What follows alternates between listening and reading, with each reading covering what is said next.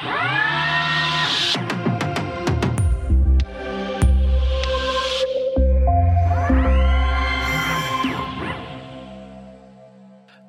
liebe Zuhörerinnen und Zuhörer, willkommen zu einer neuen Folge des Logistik-Podcasts von Vitron. Und heute dreht sich alles um Wellpappe. Ich habe mir zwei Gäste eingeladen. Einmal Dr. Stefan Bauer von Vitron. Hallo, Herr Dr. Bauer. Grüße in die Oberpfalz.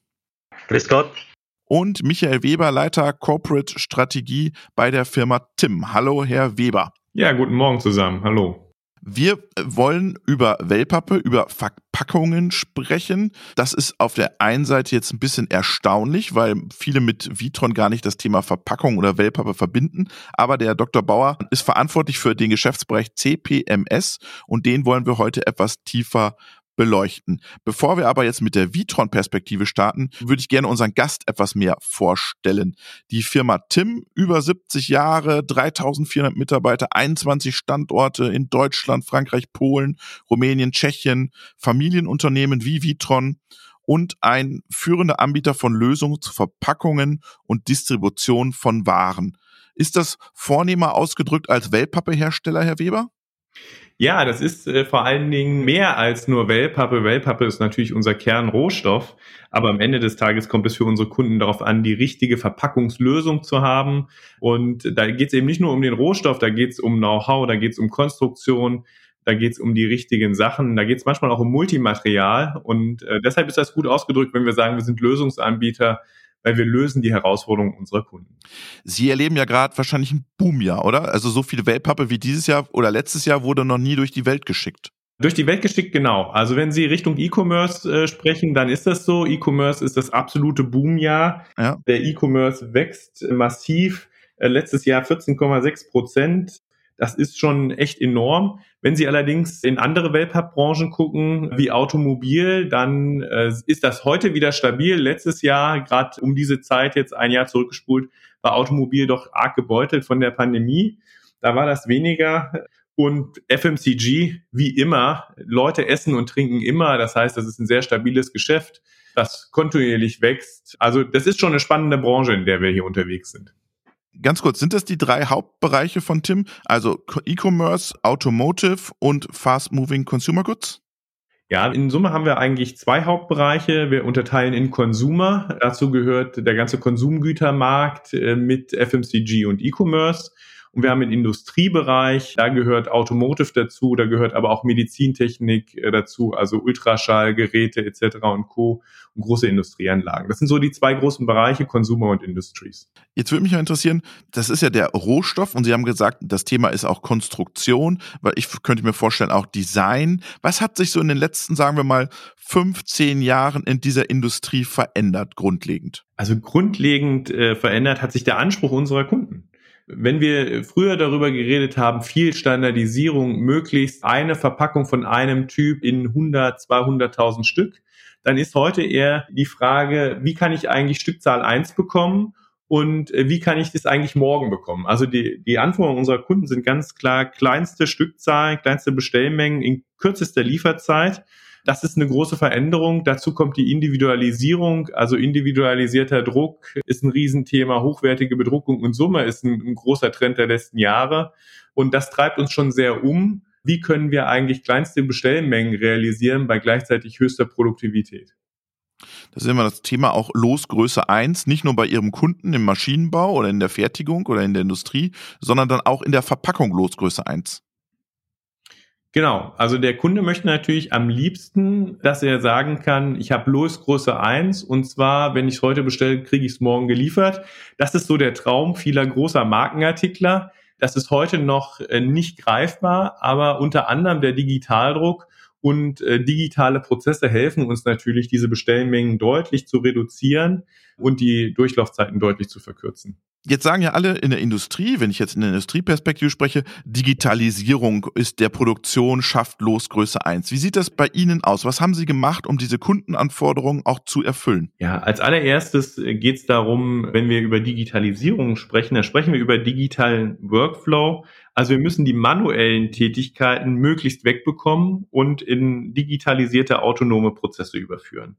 Das fängt an damit, wie äh, gestalten Sie Druck. Also wir haben äh, in Digitaldruck investiert, wir haben ja auch große Flexodruckmaschinen, aber wir haben in Digitaldruck investiert, um eben sehr kurzfristig liefern zu können. Und den Prozess sozusagen von der Kunde bestellt, bei uns ein Produkt mit Druckbild bis hin zur Auslieferung, den müssen wir eben weitestgehend automatisieren, äh, hin zu einem autonomen Prozess und äh, weiterdenken, was bedeutet es, wenn sich Maschinen selber rüsten, was bedeutet, wenn sie autonom produzieren können. Also es sind alles Themen, mit denen wir uns beschäftigen und dafür braucht es am Ende des Tages immer gute Software, um diese autonomen digitalen Prozesse auch umsetzen zu können.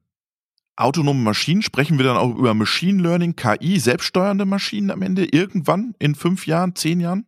Garantiert. Also ähm, gerade wenn wir in den Digitaldruck schauen, das, was wir da tun können, sind individuelle Codes. Also wir können im Digitaldruck einen individuellen Code aufbringen. Das heißt, jede Verpackung hat einen Unique Code. Also wenn wir auf, vom Internet of Things sprechen, dann ermöglicht der Digitaldruck sozusagen Packaging of Things, nämlich jede Verpackung bekommt einen individuellen Code. Und dieser Code kann unter anderem wissen, was muss ich an der Wellpappenanlage tun, was muss ich an der Fertigungsstraße tun, bis hin zum äh, Kunden, also unserem Kunden, was muss ich an der Abpackstraße von einem Markenartikler tun und was muss ich im Handel tun. Also das kann heute eine Verpackung äh, schon leisten. Der Prozess dahinter noch nicht, aber in, in fünf bis zehn Jahren werden wir das auf jeden Fall haben, ja. Wird diese Branche ein bisschen unterschätzt, glauben Sie, in der Außenwahrnehmung? Wenn wir über Internet of Things, Sie haben es gerade gesagt, Packaging of Things, Sie sind da ja schon, Sie sind da auf gleicher Höhe mit dem deutschen ähm, Maschinenbau. Wird das so ein bisschen unterschätzt, diese Industrie? Auf jeden Fall. Äh, ich kann Ihnen sagen, ich bin 2014 zur TIM-Gruppe gekommen. Und als ich das erste Mal Berührung mit Verpackung hatte, dachte ich mir, oh Gott, wie langweilig. Braune Verpackung, da ist doch kein Know-how dahinter. Und dann kommen Sie hier äh, zu Tim und da können Sie generell auch zu jedem unserer Wettbewerber gehen. Und dann sehen Sie, was Verpackung heute leistet. Verpackung ist die Fähigkeit, in der Transportkette ein Produkt transportieren zu können und zu schützen. Und dann sehen Sie, wie viel Know-how da drin steckt, um eine Verpackung optimal für ein Produkt zu designen. Dann sehen Sie, was Bedruckung bedeutet dann sehen Sie, wie hochautomatisiert heute äh, Verpackungswerke funktionieren. Wenn Sie bei uns in die Produktion gehen, dann sehen Sie immer noch Menschen zum Glück, aber dann sehen Sie auch äh, automatisierte Förderwagen, automatisierte Zwischenbänder, dann sehen Sie vollautomatisierte äh, Steuerung der Wellpappenanlage etc. und Co. Das ist wahnsinnig viel Know-how, das begeistert jeden und jeder, der hier zu uns reinkommt, ob Kunde, ob potenzieller Mitarbeiter oder einfach nur Interessent, sagt hinterher, ich hätte nie gedacht, dass Verpackung so spannend ist. Und ich kann Ihnen sagen, wir verändern Leben, denn jeder, der einmal bei uns gesehen hat, wie Verpackungen produziert werden, der geht ganz anders einkaufen. Also meine Frau nervt das mittlerweile, dass sie sagt, äh, wir gucken gar nicht mehr nach dem Produkt, sondern wir gucken immer nur, was hat die Verpackung Besonderes, äh, was kann das Display leisten. Also wir verbringen wesentlich mehr Zeit im Supermarkt, äh, weil einfach das Thema wahnsinnig spannend ist.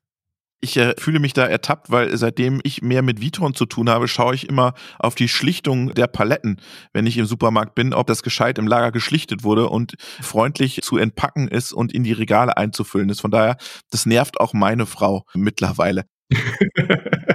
Was mich interessieren würde, wenn wir über Verpackung sprechen, müssen wir auch irgendwann über das Thema Nachhaltigkeit von Verpackungen sprechen.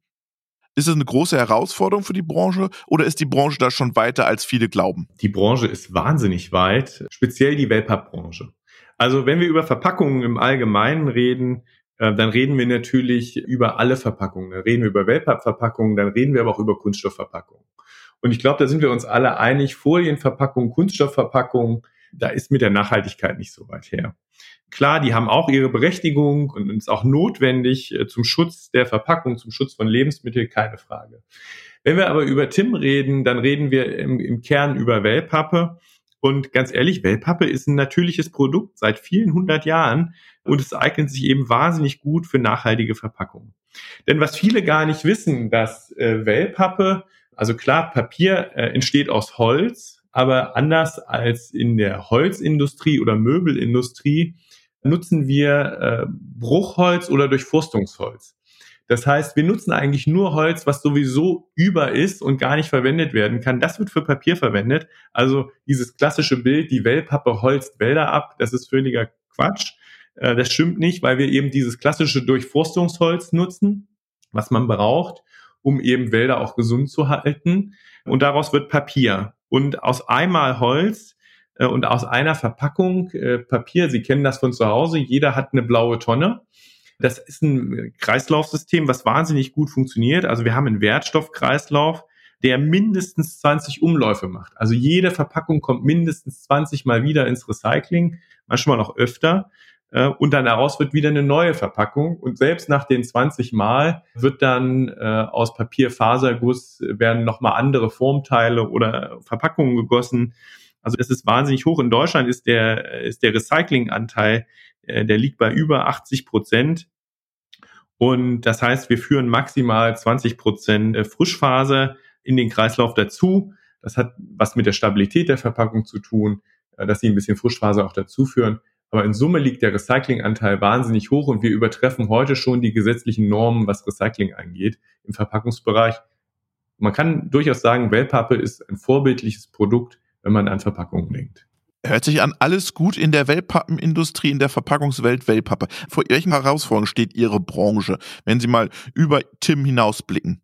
Wenn man über Tim hinausblickt, äh, dann gibt es gerade im Bereich auch Nachhaltigkeit noch, noch eine große Herausforderung. Das ist nämlich trotzdem Papiereinsatz und Verpackungseinsatz grundsätzlich mal zu reduzieren. Denn wenn Sie heute in den E-Commerce gucken, dann sehen Sie eins, dass viele E-Commerce-Pakete immer noch sehr viel Luft verschicken. Das muss nicht sein. Wellpappe ist ein wahnsinnig anpassbares Produkt. Ähm, da muss die ganze Industrie nachlegen und innovative Konzepte bringen. Wie transportieren wir weniger Luft und wie setzen wir auch weniger Rohstoff ein?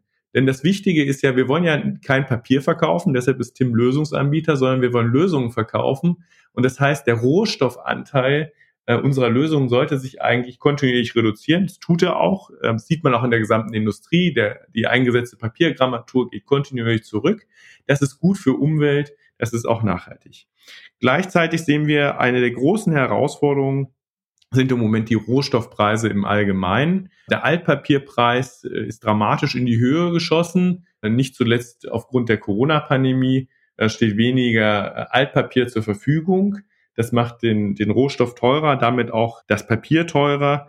Wir haben internationale Warenströme, die das noch gegenseitig beeinflussen. Also China, USA in der, in der Konjunktur kaufen Papier in Europa. Ähm, das heißt, die, die Wellpapp-Industrie in Summe steht unter einem massiven Kostendruck und dem muss man eben begegnen. Auf der einen Seite natürlich, indem wir Preise, Verkaufspreise äh, erhöhen. Das mögen unsere Kunden immer nicht so sehr, aber das ist einfach notwendig. Auf der anderen Seite muss eine klare Antwort auch die Digitalisierung sein, Kosten zu reduzieren, äh, Produktivität nach oben zu bringen um da eben auch eine Antwort auf steigende Preise zu haben. Kommen da auch neue Wettbewerber auf den Markt? Ist dieser europäische Markt ein, ein besonderer Markt, der vielleicht sehr auf Nachhaltigkeit getrimmt ist und vielleicht wir in Asien weniger Nachhaltigkeit sehen? Wie schätzen Sie das ein? Nee, das würde ich nicht so sagen. Also sicherlich ist äh, Europa äh, und, und speziell Deutschland ein Vorbild, wenn es ums Thema Recycling geht. Wir haben mit äh, der blauen Tonne und dem Resi-System ein vorbildliches Wertstoffkreislauf geschaffen. Ähm, das ist sicherlich was, äh, was wir in, in den anderen Ländern nicht so sehen, nicht so massiv. Gibt es da neue Wettbewerber? Nein, wir sehen eher eine Konsolidierung im Markt. Also wir sehen, dass die Großen noch größer werden, indem sie sich zusammenschließen, indem sie äh, kleinere äh, Unternehmen aufkaufen. Ähm, und wir sehen aber auch, dass diese großen Konzerne, meistens übrigens Papier integriert, das heißt, die produzieren nicht nur Wellpappe, sondern die produzieren auch das Papier. Das tun wir nicht. Eben äh, gar nicht so sehr daran auch interessiert sind, Papiergrammaturen zu reduzieren, weil das meiste Geld wird natürlich im Papier verdient. Und da gibt es eben einen Gegentrend zu setzen, zu sagen, wir als mittelständisches Familienunternehmen mit äh, unseren Standorten in Europa, wir sorgen dafür, dass wir die beste Lösung in der Verpackung bringen. Und die ist eben mit möglichst wenig Rohstoffeinsatz und möglichst viel Know-how. Ich würde noch am Ende nochmal auf das Packaging of Things gehen. Das hat mich äh, angefixt, dieses Thema. Was kann denn die Verpackung der Zukunft leisten? Sowohl in den internen Prozessen des Herstellers als auch dann beim Kunden. Was ist da so die Vision von Ihnen? Die Vision ist groß und die Möglichkeiten sind auch groß. Äh, fangen wir mal an. Wie wird denn heute produziert? Also heute haben wir ein Produce to Demand, wenn wir gucken, äh, was ist heute ein Zyklus. Also wir kommen äh, von Produce to Warehouse to Produce to Demand.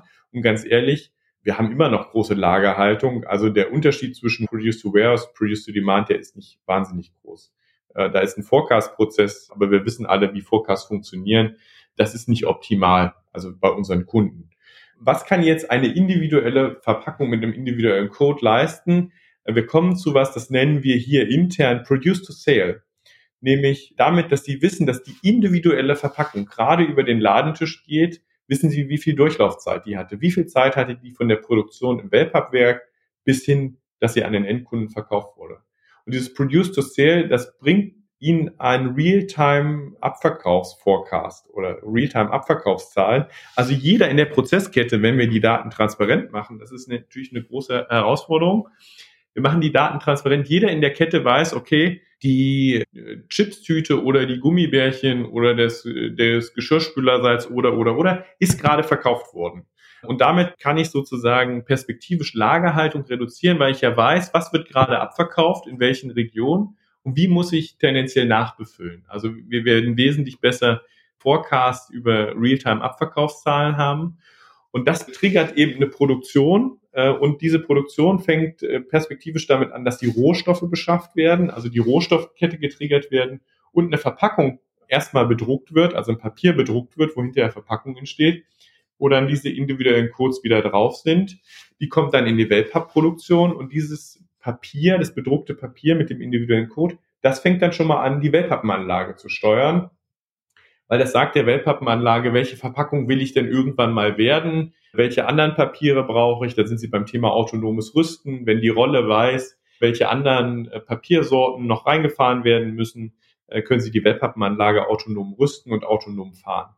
Danach weiß der Stapel in der Intralogistik, ich habe hier einen individuellen Code, ich muss zum Beispiel eine, eine Rotationsstanze, dort werde ich mit folgendem Werkzeug gestanzt und hinterher weiß es, ich gehe in das Zentrallager der, der Edeka oder der Rewe Logistik oder jemandem anders und dort weiß ich, äh, weiß das Produkt, mit, mit welchen anderen Produkten es kombiniert werden muss und kann dann an den Handel ausgeliefert werden. Also auch Abpackstraßen können damit natürlich voll automatisiert werden. Wenn Sie heute Mix, über Mixkartons sprechen, dann weiß die Umverpackung, okay, ich muss so und so viel Shampoo äh, mit Erdbeergeschmack und so und so viel Shampoo mit Pflaumengeschmack und so und so viel Shampoo mit äh, Himbeere haben. Und dann kann ein Roboter aufgrund dieser Information später irgendwann mal vollständig autonom den Packprozess durchlaufen. Also es sind wahnsinnig viele Möglichkeiten. Die Verpackung kann die komplette Wertschöpfungskette steuern. Das ist unsere große Vision. Und damit als großes Ziel natürlich Lagerhaltung reduzieren, was dazu hilft, dass weniger weggeschmissen wird, weil also aufgrund von wegfallender Lagerhaltung äh, verkürzt sich die Zeit im Handel und damit haben sie eine längere Haltbarkeit. Produkt ist natürlich gleich lang haltbar, aber sie, sie reduzieren eben Lagerhaltung. Und das bedeutet, dass sie perspektivisch eben wesentlich weniger Leger brauchen, was eben dazu führt, dass sie CO2-Fußabdruck in der gesamten Supply Chain dramatisch reduzieren, äh, Flächen dramatisch reduzieren und am Ende des Tages für die Kunden und auch für uns Working Capital reduzieren.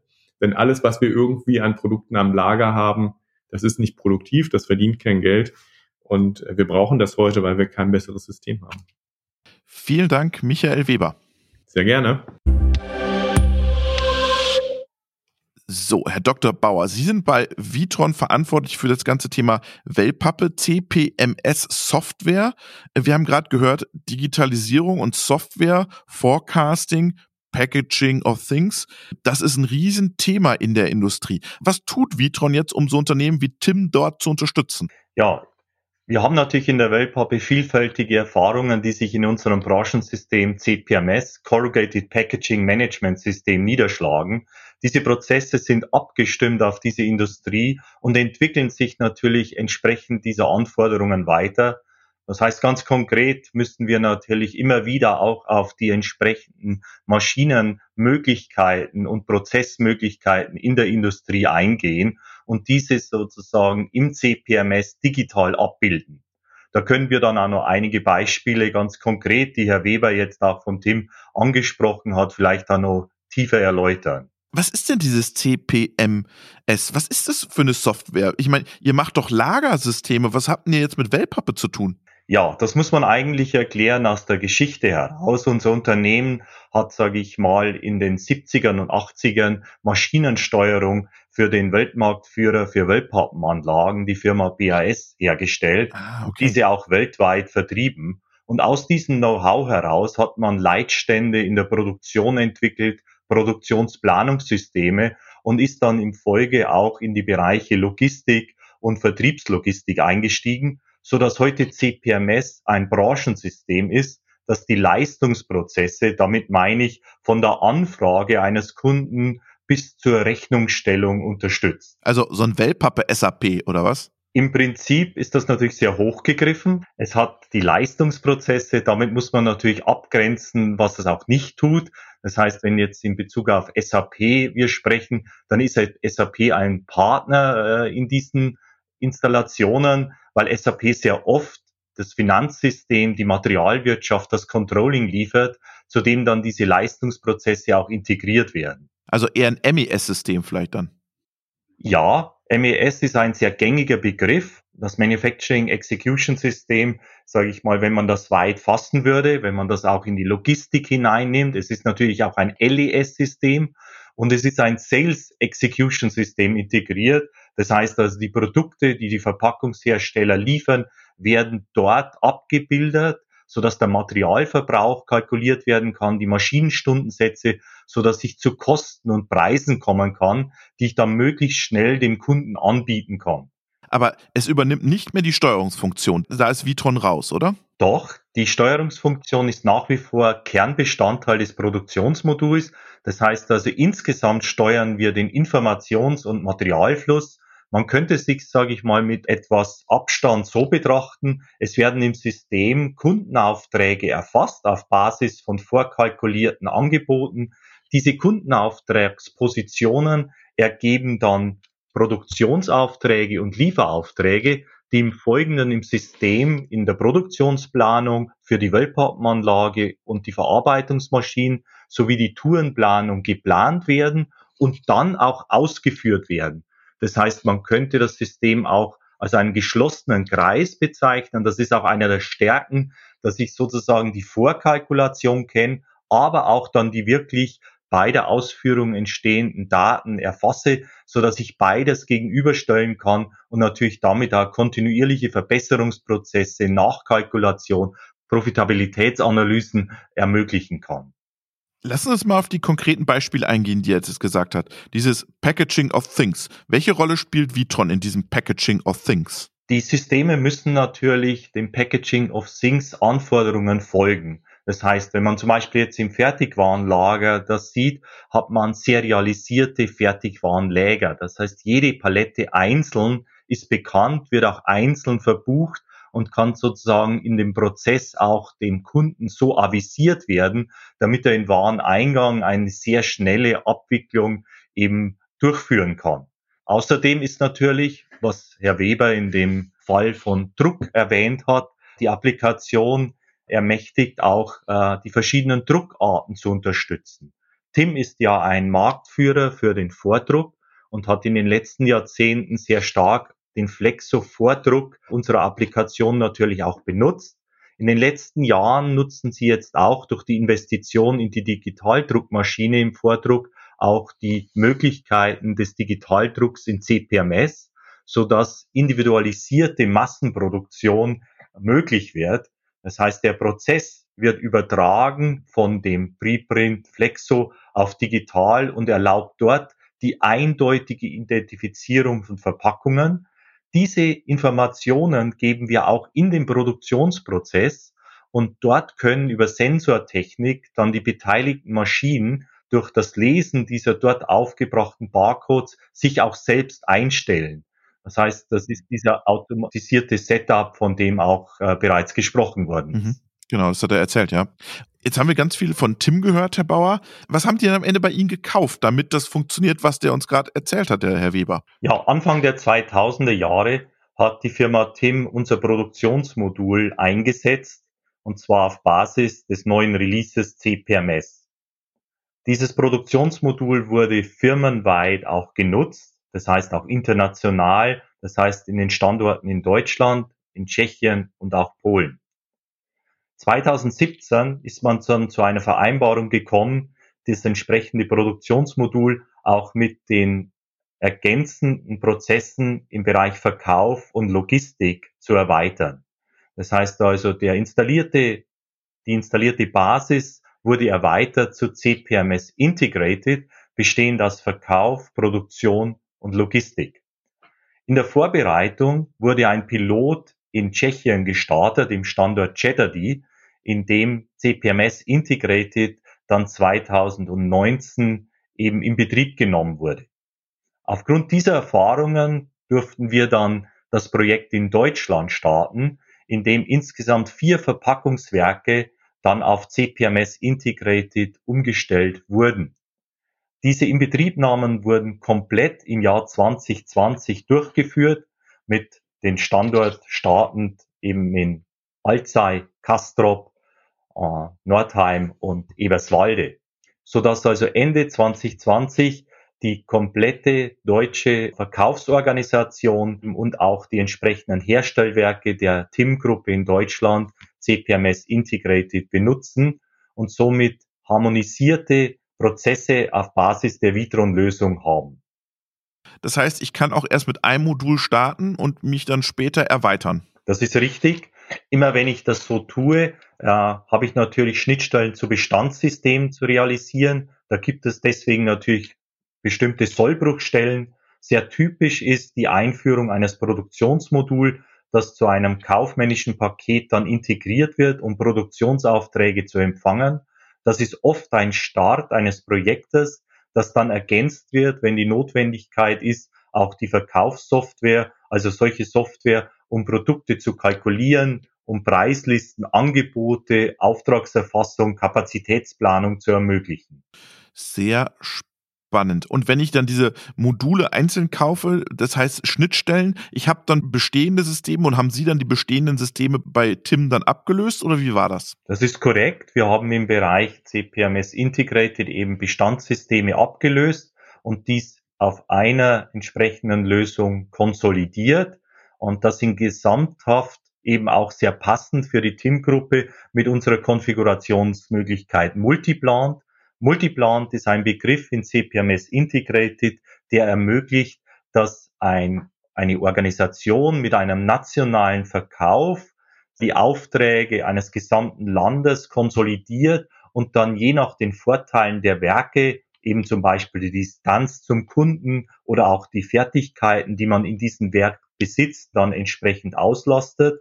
Das heißt, es kommt dann zu einer Auslagerung der Produktionsaufträge gemäß kapazitiver und Kostensituation. Und ich kann das von einer zentralen Installation her tun, so dass ich eine gute Kapazitätsbalance auch erreichen kann zwischen mehreren Produktionswerken in einem Verkaufsgebiet. Deswegen eben Multiplant Prozesse, die eben ermöglichen, dass mehrere produzierende Standorte optimal miteinander eben kooperieren. Und das leistet alles Ihre Software, die Vitron entwickelt hat. Das ist korrekt. CPMS ist ein sehr umfangreiches Paket, wird auch ständig, sage ich mal, mit einer Roadmap aktualisiert. Es gibt ein langjähriges Wartungsprogramm mit einem Blick auf fünf Jahre. Das heißt, wir haben am Markt eine fest installierte Basis. In, allein in Europa haben wir etwa 200 Installationen dieser Software, in der Marktführer in den verschiedenen Ländern die auch ständig ja äh, konsolidieren und weitere Werke zukaufen, CPMS verwenden. Der, die Referenzen gehen von internationalen Konzernen wie auch zu mittelständischen Unternehmen und wir haben eine sehr breite Referenzbasis in dem Bereich Wellpappe. Nochmal für mein Verständnis, wo liegt diese Software? Liegt die oberhalb einer Steuerungsebene einer Feldebene? Ist das eher ein Management-Tool oder sowohl als auch? Wo siedelt sich diese Software an? Wenn wir uns die Wellpappe vorstellen und die Lieferanten, die diese Industrie mit Produkten versorgen, dann haben wir natürlich für den Herstellungsprozess die Maschinenbauer. Mhm. Die Maschinenbauer haben heute eine volle Abdeckung der Steuerungsebene und teilweise auch darüber Leitstände, die diese Steuerungsebene eben entsprechend verbinden. Genau. Das heißt, wir integrieren zur Steuerungs- oder Software-Leitstandsebene des Maschinenbauers. Mhm. Das wäre nach unten, wenn man die Hierarchie, sage ich mal, vom Prozess sich betrachtet. Mhm. Nach oben hin integrieren wir in Finanzsysteme, wo die entsprechenden Rechnungen des Vitron-Systems dann übergeben werden, ebenso Materialbewegungen, um zu Lagerbewertungen im Controlling zu kommen. Mhm. Daneben haben wir auch Integrationen zu Produkten, die im konstruktiven Bereich sehr wichtig sind, also CAD-Systeme, wo das Design des Produkts entworfen wird und wo eben die Designvorlagen aus dem CAD dann zur Produktgenerierung im CPMS benutzt werden. Das sind sehr wichtige Integrationen, äh, die wir im Bereich des CPMS haben äh, und die dann auch, sage ich mal, integrierte und schnelle Prozesse ermöglichen das hört sich ja für mich schöner an, als man glaubt. Die ganzen anderen Industrien suchen nach so einer Integration.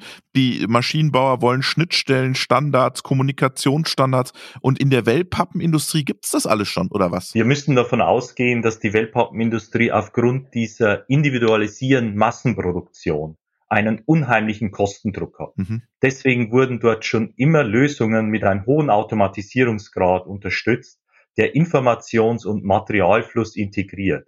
Ich sag mal, vor 20 Jahren hat man von ZIM gesprochen. Das hat sich weiterentwickelt in entsprechende Produktionssysteme, die dann auch verknüpft sind mit den entsprechenden Innendienst, um eben Fragen zu beantworten, die heute sehr wichtig sind. Eben, habe ich die Kapazität, habe ich den Lagerbestand, um den Kunden kurzfristig eben seine Bedarfe äh, zu liefern das heißt, dieses Available to Promise, das Available to Capacity, das sind Funktionalitäten, die eine hohe Bedeutung haben in dieser Industrie, die zur Kundenbindung führen und die lassen sich nachhaltig nur auch als Softwarelösung eben erreichen, wenn sie eine starke Integration haben zwischen dem Verkaufsbereich und dem Produktionsbereich. Das heißt, das sind die Stärken dieses integrierten Systems, das eben der Verkauf heute Herstellwege verwendet, die exakt harmonisiert sind, auch mit den entsprechenden Planungssystemen von Vitron.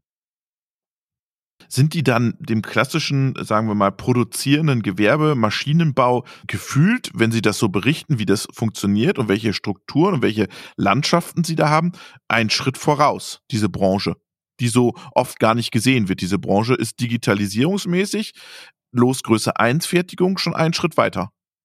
Man muss sich vorstellen, dass die Wellpappenindustrie enorme Anforderungen hat von den großen Industriekonzernen mhm. äh, bei der Herstellung von Lebensmitteln oder Industriegütern. Mhm. Das heißt also, es gibt enorme Bedarfe an entsprechenden Varianten von Wellpappenprodukten. Das heißt, wir brauchen eine starke Integration zwischen den Bedarfen des Kunden und sozusagen der Lagerhaltung und der Herstellung.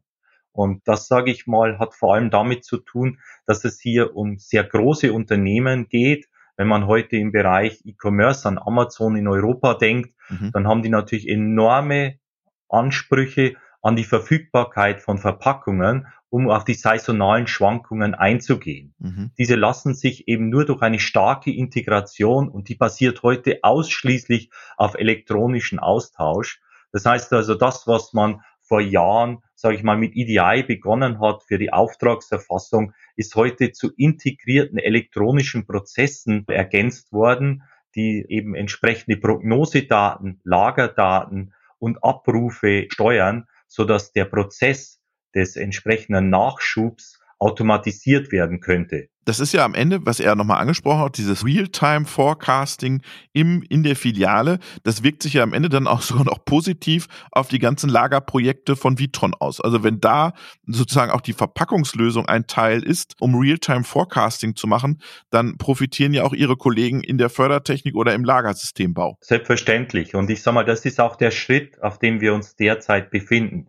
Wenn man in die Vergangenheit schaut, hatte man immer die Prognosen basierend auf den Verbrauchsdaten. Mhm. Das heißt also, man hat sich konzentriert darauf, was wurde hergestellt, was wurde wirklich abgerufen, um dann eben die Prognosen für die Zukunft und damit auch solche Szenarien, die heute unter dem englischen Begriff Vendor Managed Inventory zu realisieren. Die verbrauchsbasierte Prognose wird abgelöst durch eine verkaufsbasierte Prognose. Das heißt, ich nutze die Verkaufszahlen, um die Bedarfe von morgen zu prognostizieren. Das kann natürlich in der Zukunft insbesondere in einer Filiale direkt stattfinden, in dem der Verbrauch der Verpackungen, wie Herr Weber das geschildert hat, sei mal stattfindet. Stand heute ist natürlich stärker, dass der entsprechende Kunde uns Forecast Sheets gibt, Prognosen, die auf Verkaufszahlen, mhm. sage ich mal, basieren, die er mit den entsprechenden Lebensmitteleinzelhändlern hat. Und darauf können wir dann wiederum die Lagerauffüllstrategie basieren und entsprechenden Nachschub zeitgerecht, mengengerecht in die Außenläger, in die Konsignationsläger steuern und das mit einem vollautomatischen Prozess. Dazu gibt es auch ein entsprechendes Modul im CPMS, das unter dem Namen Forecaster und Optimizer diese Prozesse entsprechend abbildet. Jetzt frage ich Sie, Herr Bauer, wenn Sie auf die Vitron-Welt schauen, viele verbinden das Thema gar nicht mit Vitron. Darum ist es ja so schön, dass wir heute auch eine Folge machen. Wird das Thema manchmal unterschätzt, dass man vielleicht aus diesem CPMS noch viel mehr rausholen könnte, nämlich dass die ganze Systematik dieser Software auch über eine ganze Supply Chain zu legen am Ende? Es gibt eine Synergie dieses Geschäftsbereich mit dem Bereich der automatisierten Distributionsläger, die natürlich erstmal auf Basis der Software-Module besteht. Wir haben grundsätzlich die gleiche Entwicklungsumgebung im CPMS, wie wir auch in den Logistikmodulen haben. Das heißt also Datenbankzugriffsmodule, entsprechende Benutzeroberflächen, Technik für Benutzeroberflächen wird gegenseitig ausgetauscht. Damit können wir CPMS natürlich eine enorme Stärke auch in der IT von Vitron äh, bieten. Darüber hinaus hat CPMS durch Kenntnis der integrierten Prozesse natürlich auch Kenntnis über die starken Integrationen eines Lagers mit den entsprechenden Partnern, Kunden, Lieferanten mhm. und ist sehr stark auch im Bereich der Tourenplanung, in der Tourenausführung, in der Tourenoptimierung, in der Ladeoptimierung. Alles Prozesse, die natürlich bei einem Distributionslager eine enorme Rolle spielen und bei entsprechender Integration auch weitere Vorteile bieten. Das heißt also, hier gibt es Synergien, die wir aktiver eben entsprechend praktizieren im Haus. Äh, CPMS hat einen etwas weiteren Blick als das Distributionslager mit der Automatisierungstechnik von Vitron und kann damit auch hin und wieder eben entsprechend die Integrationen, die notwendig sind, ergänzen. Vielen Dank, Dr. Stefan Bauer, für diesen spannenden Einblick in die CPMS-Welt von Vitron. Vielen Dank, Herr Weber.